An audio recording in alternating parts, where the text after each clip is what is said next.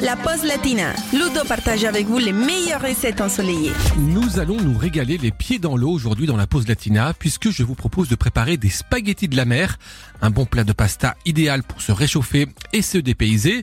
Alors, pour deux personnes, il nous faut un oignon, une gousse d'ail, 5 branches de basilic frais, 100 g de coque et 100 g de moule, du sel, 4 cuillères à soupe d'huile d'olive, 4 centilitres de vin blanc et 3 cuillères à soupe de pesto.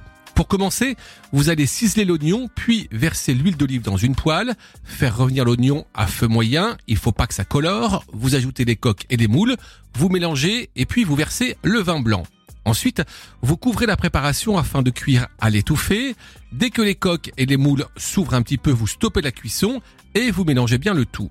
Ensuite, vous déposez les coques et les moules dans un saladier, vous conservez le jus et les oignons dans la poêle, vous faites cuire vos spaghettis al dente si possible dans l'eau bouillante et salée, vous les égouttez et vous les déposez également dans la poêle, vous mélangez bien tout ça à feu moyen et enfin vous allez râper l'ail, ajouter le pesto, les coques, les moules, encore mélanger l'ensemble de la préparation et vous servez ensuite les pâtes dans des assiettes chaudes si possible avec un petit peu de basilic ciselé.